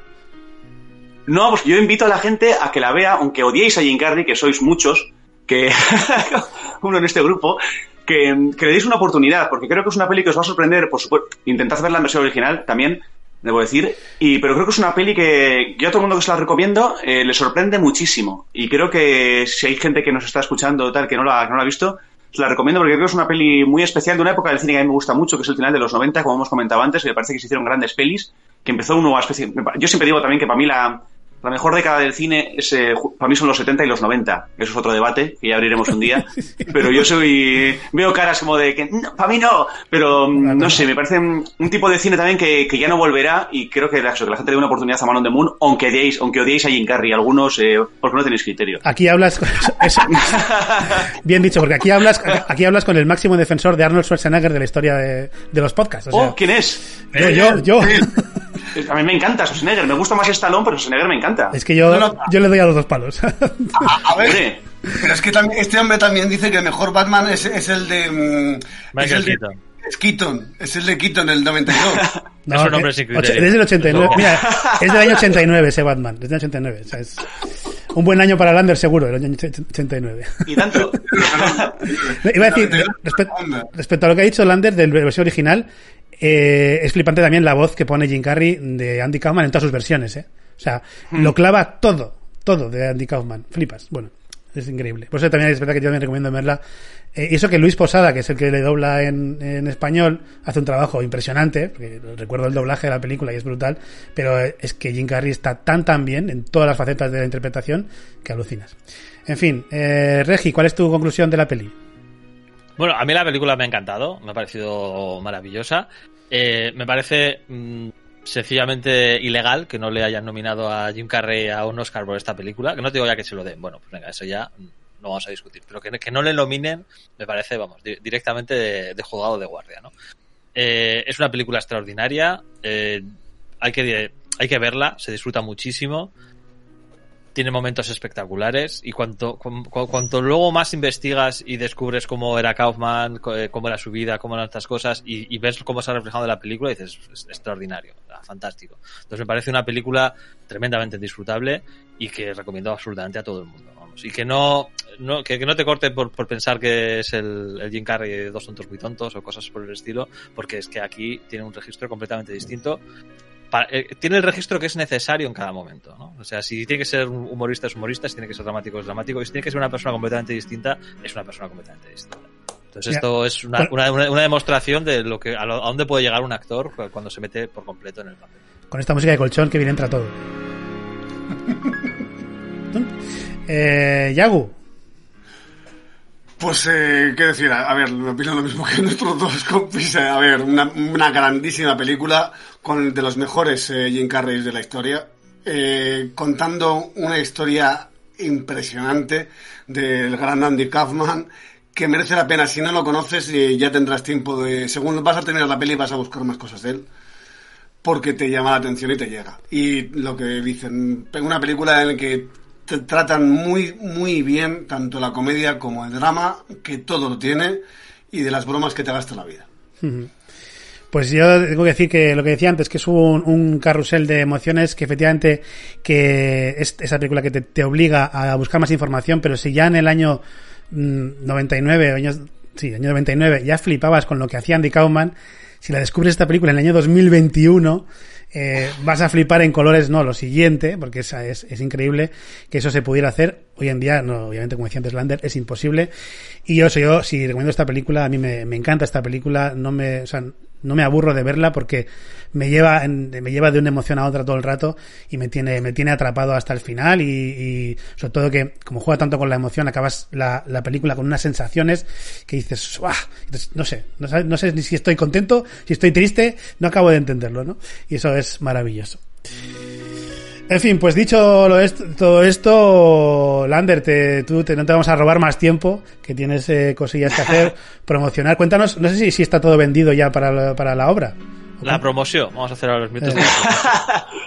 No, eh, que había que eran, el viernes estaba casi, casi todo lleno, que es el reestreno y tal. Estamos el 2, 3 y 4, pero para el sábado y para el domingo quedan bastante, bueno, que bastantes, quedan entradas y tal. Así que la gente venga, por favor, que es un planazo, os prometemos que os fue muy divertido, que es un, también un homenaje a la cultura, es un musical en directo con un pianista, dos actores y lo vamos a dar todo. Y que es un, en el Palacio Escalduna, además, en el centro de Bilbao. Que es un planazo, de verdad. No lo digo porque esté yo, que también, pero, pero, pero, pero es un planazo, de verdad. Que todo el mundo venga porque, además, en estos tiempos de pandemia necesitamos la cultura más que nunca, ¿no? Que la cultura siempre, por lo menos a mí me ha pasado desde que era pequeño. Yo, gracias al cine, a la literatura, al teatro, si te sientes un poco menos solo en este mundo hostil. Eh, es lo que nos ha mantenido acuerdos en este último Exacto, año. y es lo que- Totalmente. Sí, Esta pandemia, además- no hubiéramos tener cultura, eh, hubiésemos acabado mucho peor de lo que estamos, que ya es decir. Total, total. No es... Sí, iba a decir que eso además eh, Lander ha estado bastante reivindicativo en redes y todo y en entrevistas que te he ido escuchando eh, eso, a, a favor de la cultura, ¿no? Que no se nos carguen la cultura, que parece que es lo, lo- lo más olvidado en momentos en los que, como dice ya uno, ha sido fundamental para que nuestra mente no esté tan no esté tan, tan mal como está. Bueno, Y es absolutamente Está mejor. se- segura. No, he- no he, no he escuchado ni un solo contagio en teatros. Es que no hay. No hay, es que no hay, no hay. Yo he ido a monólogos, he ido a, a obras de teatro. Ayer fui a un concierto de Raiden. Eh, la, co- la, con- la- la cultura es absolutamente segura, mantienen todos los criterios médicos que dicen vas con mascarilla. A ver, es absolutamente segura y necesaria. Y no veas el gusto que da ver una obra de teatro o, o un concierto en estos tiempos que corren. Sin duda. Pues Lander Otaola, ha sido un placer inmenso tenerte en nuestro podcast. Te, te agradezco muchísimo que hayas venido. Eh, ha sido, como digo, un placer. Y te, te invito a que cuando quieras eh, hablar un rato de cine, pues eh, nos avises. Y aquí tienes la puerta abierta siempre. Me lo he pasado genial, de verdad, ¿eh? Volveré, volveré. Perfecto. Ojalá. Para hablar, para- Con otra peli. con- Tengo que, tengo que pensar, tengo que pensar peli. Vale. yo te digo que dentro, de poco vamos a hablar del chuache. O sea, del chuache. el- ¡Hostia! Sí, ¿eh? vamos a hacer. un- bueno, no lo voy a decir Cada, todavía. cada- pero- cada- cada cierto tiempo tenemos que dejarle que nos meta una de Chuache o de Silvestre para que luego nos deje hablar de, de Para que se relaje. películas. Sí, Poli de guardería, alguna de estas, ¿no? Igual. sí. No- Nos, nos hizo, nos- Esta- nos hizo tragarnos un especial de, De Michael de, Bay. de Michael Bay y sus 16 ¡Oh, Michael Bay! Hostia, Michael Bay es también, me, hostia, me gusta mucho, ¿eh? Pues eh, Bay, esta temporada la abrimos. Las 14 películas. Esta, esta temporada la abrimos con las 14 películas de Michael Bay. Hicimos un especial tercer aniversario que cumplíamos. Así que si lo quieres escuchar, por ahí lo tenemos en, en el. Maravilla, plataformas. Hay muchos helicópteros y explosiones. Es decir, Como siempre. Es decir, que poli de guardería igual no, pero alguna con un poquito más de armas, que también las tiene, pero un poquito Claro. más grandes y más gordas. Lander, un placer. Eh, hasta siempre, gracias. Hasta la próxima, Es que, que te, que te llamaremos. Agur. Agur, agur. Agur. Aupa Agur, Atleti. agur, agur. Aupa, vamos a ganar. Pues eh, nosotros avanzamos directamente, si os parece, vamos a la... Ahora cuando... Eh, me voy poniendo la de sintonía. Agur. Agur, Lander. Estamos preparados, estamos preparados para tal evento. Oh, oh, oh, qué maravilla, qué Estoy a la maravilla. mitad, estoy a la mitad. Ahí, ahí. Ya no, ya no. Ya no, está todo pensado. Pues como decía, vamos a avanzar en lo que nos queda de podcast, que por supuesto es la sección de recomendaciones.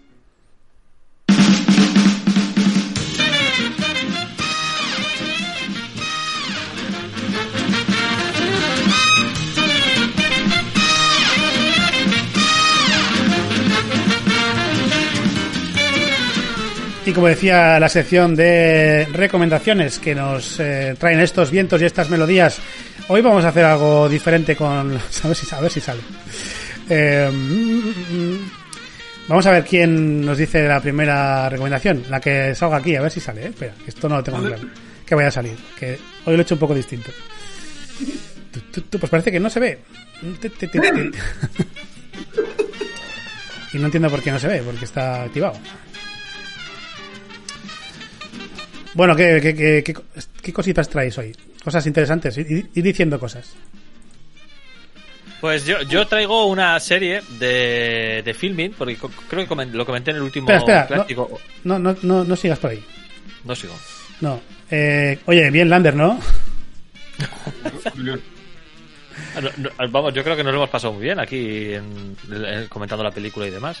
O sea que todo. todo El, está el, el chat, ¿qué tal, ¿qué tal habéis visto la, la película? Que os hemos tenido un poco abandonados eh, hoy. Yo me he dado cuenta a la mitad del programa que no había ni mirado el chat.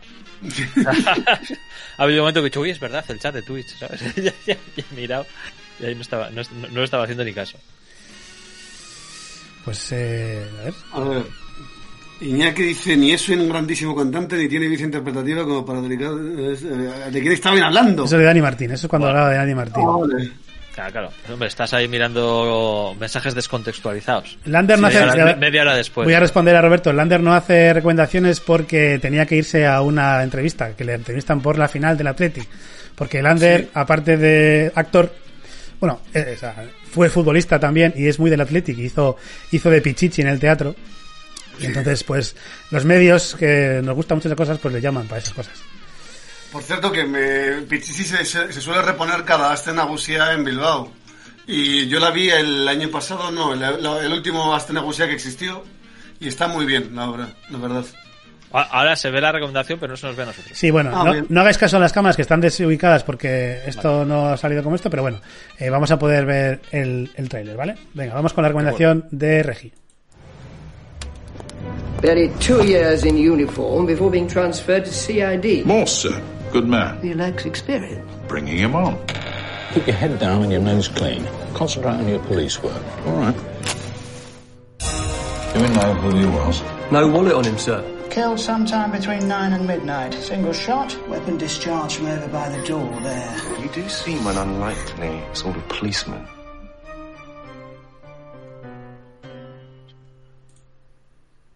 Pues traigo Endeavor, Endeavor, o Oh. como lo quieras pronunciar. Que es gracias a mi descubrimiento, o no descubrimiento, de que resulta que en filming hay más cosas aparte de películas clásicas. Eh, ahora, bueno, pues he visto que también hay series y hay, mu- hay muchas otras cosas, ¿no? Yo la, verdad es que no, tenía muy categorizado a filming como plataforma de, para ver películas clásicas y ya está. Y, tiene, muchísimas más. Eh, una de las, de las series que he descubierto policíacas, que a mí me gustan muchísimo, pues es esta, ¿no? Y a la hora de ir a recomendarla aquí, eh, me he encontrado con que resulta que esta serie es una precuela de otra serie que yo no conocía. Entonces aquí nos están contando los primeros pasos del inspector Morse. Eh, que podríamos decir que es una mezcla entre un Sherlock Holmes moderno ¿no? y, un, detective policíaco más, más al uso normal. ¿no? Un- una mezcla entre po- policía de calle y, y detective sesudo con, eh, con sus gustos de ópera, de un poco refinados y con, con estudios. La serie está muy bien. Son prácticamente películas más que capítulos cortos porque cada, cada temporada tiene cuatro o cinco episodios, pero cada episodio dura hor- hora y media. Entonces prácticamente estamos hablando de, de películas. Vamos, estás viendo películas, eh, manufactura británica. y- y con- Excelente, con- entonces. Sí, con todo, lo que, con todo lo que conlleva. A mí me está gustando muchísimo. Y eso sí, es una serie que no tiene eh, esas explicaciones para americanos, de las que yo me burlo tantas veces, ¿no? Y es bastante exigente si lo que intentas es adivinar eh, de qué va el crimen, o quién es el culpable, o qué es lo que ha ocurrido, ¿no? Me gusta mucho porque sí que te da toda la información, pero no te la remarca. ¿no? Porque normalmente, pues, eh, un, un enfoque de la cámara, ¿no? O el gesto de un actor, o ciertas cosas, te, te, te hacen fijarte, ¿no? En los puntos importantes de una conversación, o en los elementos que te van a llevar luego a, descubrir al asesino, ¿no? Y que estás un poquito atento, y bueno, y vas pillando el misterio por donde va, gracias a estos pequeños trucos que, que hace el director o la realización para que te des cuenta de por dónde va el tema, ¿no? Aquí no. Aquí te dan la información, pero no te la remarcan. Si tú, si tú no te has dado cuenta que ese cigarro que estaba encendido en el cenicero era importante, pues tú mismo. Luego cuando Morse vaya a- a dar la resolución del caso, pues te dirá, pues eso, no, claro, porque tú fumas la, la marca del cigarrillo que encontré no sé dónde, tal, no sé qué. Y, y todo lo que diga Morse para resolver el crimen, te lo han mostrado en pantalla, te lo han enseñado y has tenido exactamente la misma información que ha tenido Morse. Lo que pasa es que no te la han remarcado.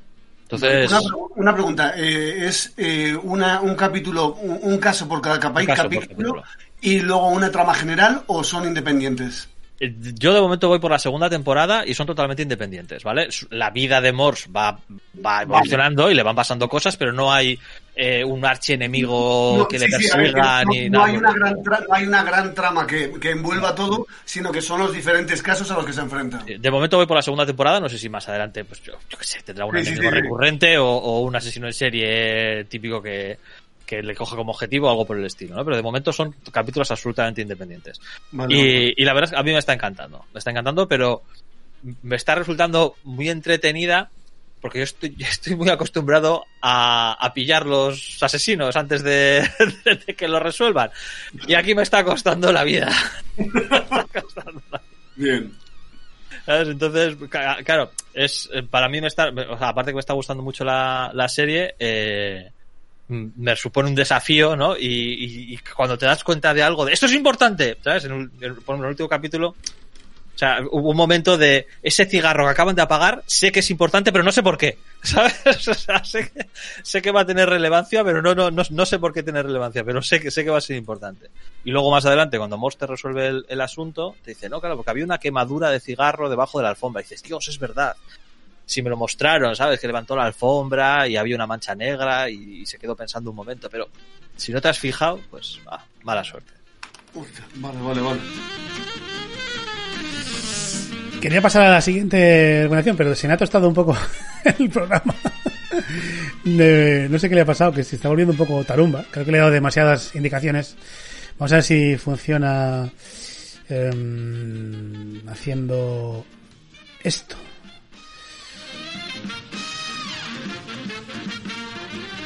Alt F4. Eh, sí, te has tomado por culo.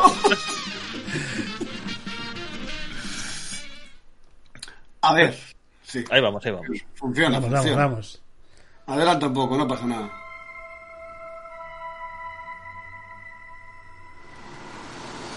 What do you get for the man who has everything? Everything.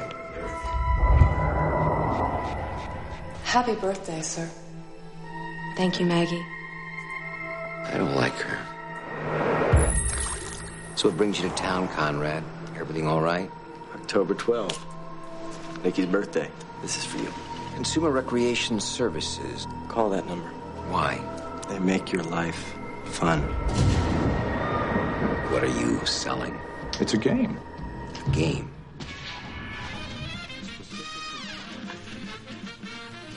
Yago, Pues hoy tengo el gustazo de traeros la peli con la que descubrí a David Fincher. Corría el año, estas películas del 97 y yo creo que esto la vi en el 98 porque fue, eh, esta, esta, en aquella época yo me, hacía maratones en mi casa los fines de semana de vez en cuando, me cogía cuatro o cinco películas de videoclub y lo empezaba por el sábado por la mañana y no, no acababa hasta el sábado de madrugada cuando no salía. Y de repente, una tarde, a las 7 de la tarde, me pongo esta película y me reventó el cerebro. De repente empecé a buscar información sobre este eh, director, que por aquel entonces era bastante imposible, porque la internet es que mm, ni existía prácticamente. Sí, sí. Y eh, descubrí, esta película me apasionó, trata de Nicholas Van Orton, un multimillonario que llega a los 40 años en, en la película, eh, con un pasado de suicidio de su padre y un hermano que es eh, a este hombre, eh, Son Penn, que le, le regala, le hace un regalo por ese cumpleaños, que es una, una empresa de eventos que se dedica a crearte juegos personalizados. A partir de ahí, eh, todo, todo cambia, nada es lo que parece y la vida de Nicholas Van Orton da un giro radical que le cambia para siempre. Me encantó, no, me volvió loco esta película. Me enamoré profundamente del director, de la idea, de cómo está grabada. Para mí es el, el- un descubrimiento y justo dos añitos después el cabrón eh, saca el Club de la Lucha. Pues así, eh, así sigo, enamorado del trabajo de este pedazo de director. Es que hizo un combo, hice ahí un, un hat-trick tremendo, ¿eh? Son Seven, Es que- The Game y el Club de la Lucha. A mí esta película a mí me, me flipó. Me flipó. Es de estas pelis que además te dejan con un, un gran sabor de boca.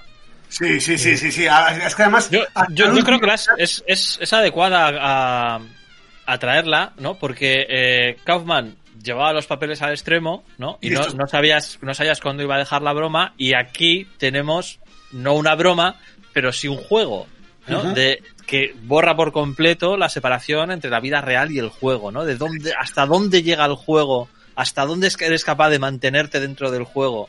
Entonces, no vamos a desvelarlo para quien no lo, lo haya visto, pero se juega con eso a lo largo de, de- de la película, de toda la La película, hasta, hasta, el, hasta el último segundo de, de la película, ¿no? De hasta dónde llega. Entonces, en ese aspecto me parece muy- una recomendación bastante adecuada a- en, en colación con esto. al programa. Y es que es eso, llega, lleva, lleva hasta el final, hasta los límites absolutos, todo.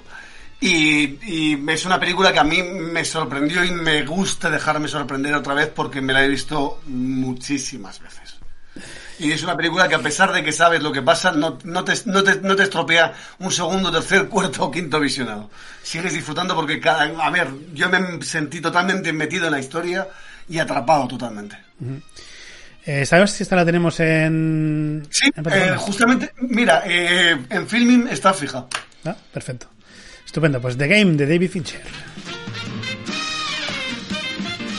Y vamos con mi recomendación, que no os va a sorprender por el formato.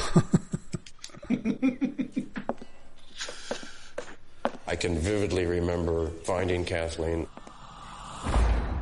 911, where's your emergency? My wife had an accident. She's still breathing. What kind of accident? Down on the. Kathleen Peterson was found dead at the bottom of the couple's staircase. Peterson's husband is novelist Michael Peterson. The cop was on me instantly. There was sufficient evidence to warrant a trial. The injuries are not consistent with a fall down the stairs. The charge first degree murder. No way in this world my father ever would have hurt Kathleen. We're like, Dad, we believe you. Bueno, os voy contando esta serie documental que está en Netflix, se llama The Staircase. Es una serie que como, bueno, los que habéis podido entender inglés eh, lo habéis entendido, los que no os lo explico.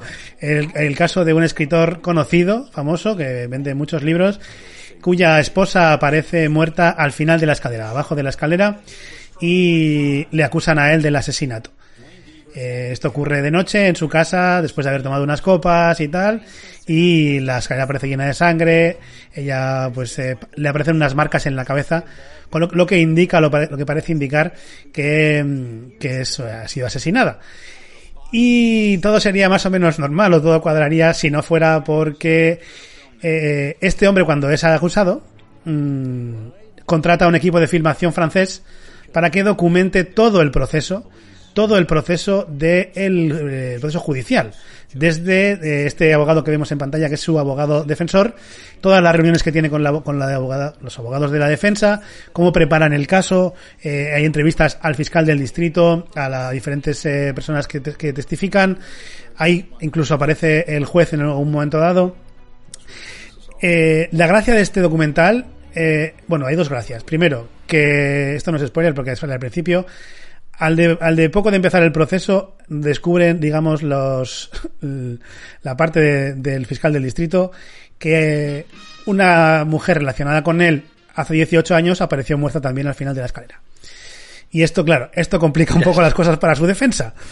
Y empiezan a aparecer otro tipo de datos sobre su vida eh, y fotos y cosas en el ordenador que hacen que su, su defensa sea más complicada. Y lo bueno de este, la otra clave de este, de este documental es que, claro, al estar el equipo de filmación, que yo lo que no entiendo es cómo todos dieron permiso para aparecer, bueno, excepto la familia de la mujer, que sí que se queja en algún momento de que ya no dieron permiso, pero están todo el rato, incluso sale entrevistada la hermana de, de, la, de la fallecida. Pero bueno, está todo el proceso grabado. Entonces, si te gustan las películas de juicios, Joder, esto es, esto es una película, es una serie de juicios, de un juicio o de varios, eh, pero en la vida real. O sea, porque está rodado como si fuera una película. Porque, claro, están, hay un equipo profesional grabando, todos los, los planos están bien tomados, el sonido, todo el, está televisado todo el, todo el proceso, las pruebas, eh, para las que son un poco sensibles, aparecen fotos, digamos, de, del cadáver y esas cosas, o sea que también, eh, es, ah, es, la, la, tengo que ver sí o sí. Es, sí, sí. Es tremenda. Tiene 13 episodios de más o menos una hora cada uno. Yo me la ventilé en un fin de semana de, de 50 minutos y por ahí. Es que, pero es que es adictiva completamente porque tú toda la serie vas con la duda de si ese hombre lo hizo o no. Y eso es maravilloso porque te mantiene con vilo hasta el final.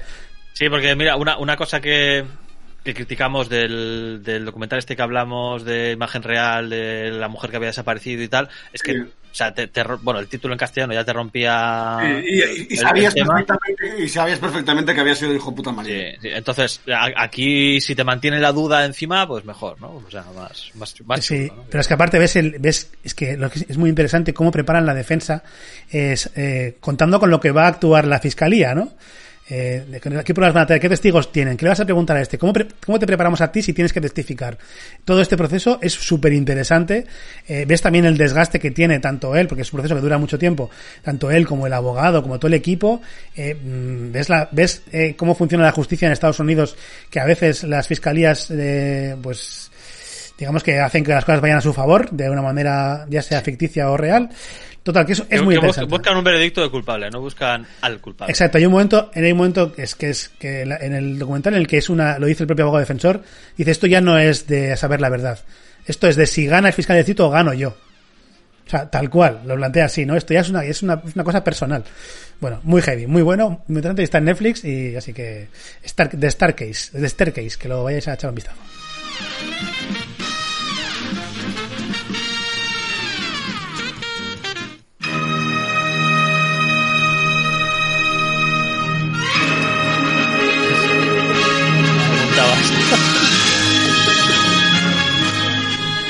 ¿Qué pasa? ¿Qué pasa? No, no, que es, que es, que ha quedado muy bien porque se ha oído el boli como apuntaba en, ah. en, en su libreta de, de Starcase.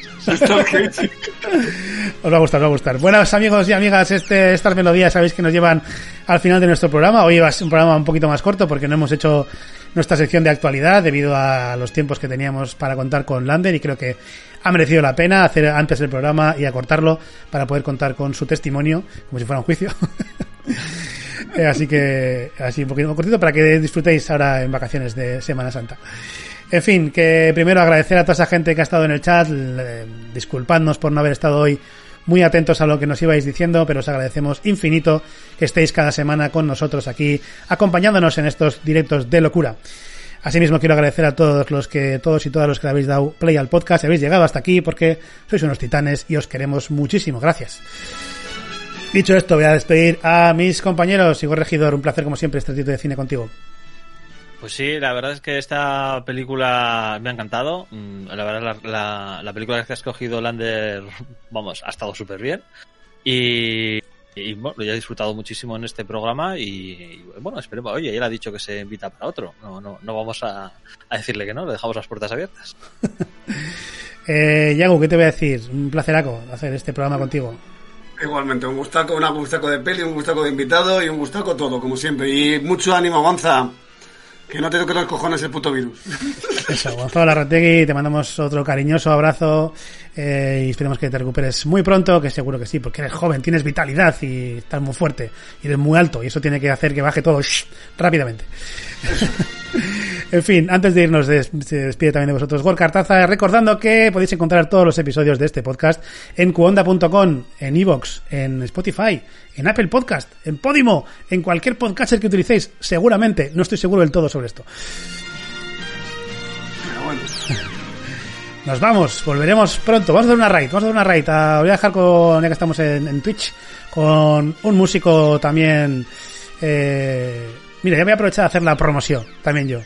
Mañana en mi canal de Twitch tengo una interesante charla con dos canales que hacen música en Twitch, que son el de Fronger, que vamos a llevarle ahora a un socio de Fronger, a un amigo de, de Fronger, a un compañero músico, y también con Lauseta Folk, que son un grupo, una pareja de músicos de folk. Vamos a hablar de la música en Twitch, este fenómeno que está ahora pegando muy fuerte en esta Sí, que, plataforma. que te, te- te dije que no me sonaban y, y sí que les conozco porque hizo Fronger un día una raid y, y- y eran ellos, vamos, la, Mm. la pareja esta. Y además creo que los vamos a juntar en un directo por primera vez. No estoy seguro de esto, pero se lo preguntaré. creo que sí. Y va a ser muy interesante y vamos a contar con su comunidad por aquí, así que no os lo perdáis. Mañana, martes, a las siete y media, si estáis escuchando esto antes de que esto ocurra. Si no, estará el vídeo en Twitch y estará en podcast porque es para la voz del contestador. Ahora sí, amigas y amigos, os dejo con el amigo Valeri, el socio Valeri. Nos, nos escuchamos pronto, muy pronto. Volvemos pronto. No sabemos cuándo, pero seguro que esto ocurre a la velocidad absurda.